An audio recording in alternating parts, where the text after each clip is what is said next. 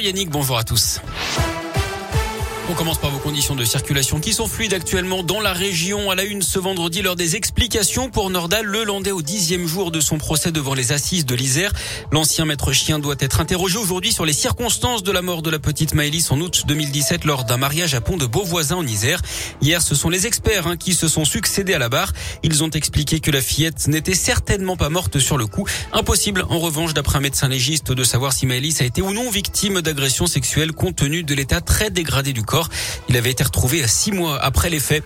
On en saura plus ce soir sur les changements dans le protocole sanitaire à l'école. Les derniers arbitrages pourraient être pris dans la journée.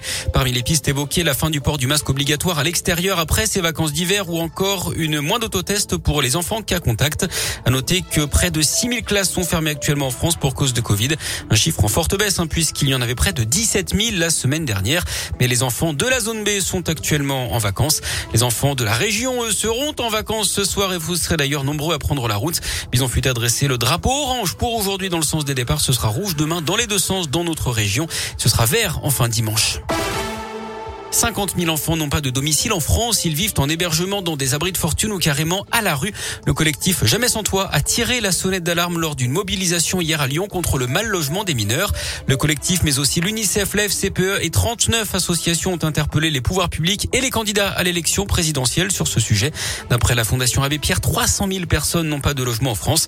Un chiffre qui a quasiment doublé en moins de 10 ans avec de plus en plus de femmes et d'enfants. Ils sont partis, les 400 véhicules du convoi de la liberté ont quitté le parking d'un supermarché de Saint-Priest près de Lyon où ils ont passé la nuit.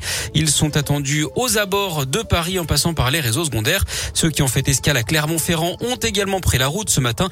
On rappelle hein, que la préfecture interdit leur présence dans les rues parisiennes. On rappelle également que les manifestants protestent contre les restrictions sanitaires mais aussi le coût de la vie notamment. Un drame évité de justesse dans la Loire. Hier vers 16h, une voiture a été projetée sur la terrasse d'un bar après une collision avec un autre véhicule. Elle a terminé sur le toit à 3 mètres seulement d'une table occupée par deux clients d'après le progrès. Le conducteur de 20 ans a été transporté à l'hôpital mais ses jours ne sont pas en danger. L'actu sport, ce sont les Jeux de Pékin avec une grosse chance de médaille en biathlon avec le sprint féminin départ imminent. Quatre Françaises sont engagées. Elles peuvent toutes monter sur le podium. Et puis à midi et quart, on suivra le short track, le patinage de vitesse avec deux Français engagés. Quentin Fercoq et Sébastien Lepape.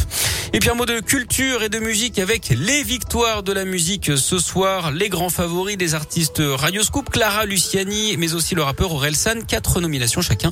Le Stromae sera lui président d'honneur. La victoire de la musique, c'est donc ce soir en direct sur France 2 à partir de 21h10. Jacques Dutronc lui recevra une victoire d'honneur. Ce sera pour l'ensemble de sa carrière. Merci beaucoup.